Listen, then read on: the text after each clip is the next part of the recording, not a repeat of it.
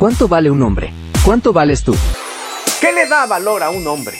Número uno, su integridad. Hace lo que dice. Es lo mismo por dentro que por fuera. Número dos, su verdad. Cumple lo que promete. No es pan para hoy y hambre para mañana. Número tres, su responsabilidad con su familia, su trabajo, con la sociedad. Él juega su papel de hombre. Número cuatro, su humildad. Sabe reconocer sus errores y los corrige. Número 5, su ética.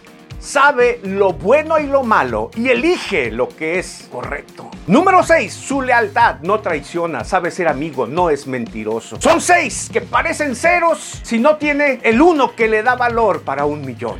Ese uno es Dios, es Jesucristo. Él es el número uno y debe serlo en nuestras vidas. Recibe a Cristo, acéptalo y como hombre atrévete a valer un millón.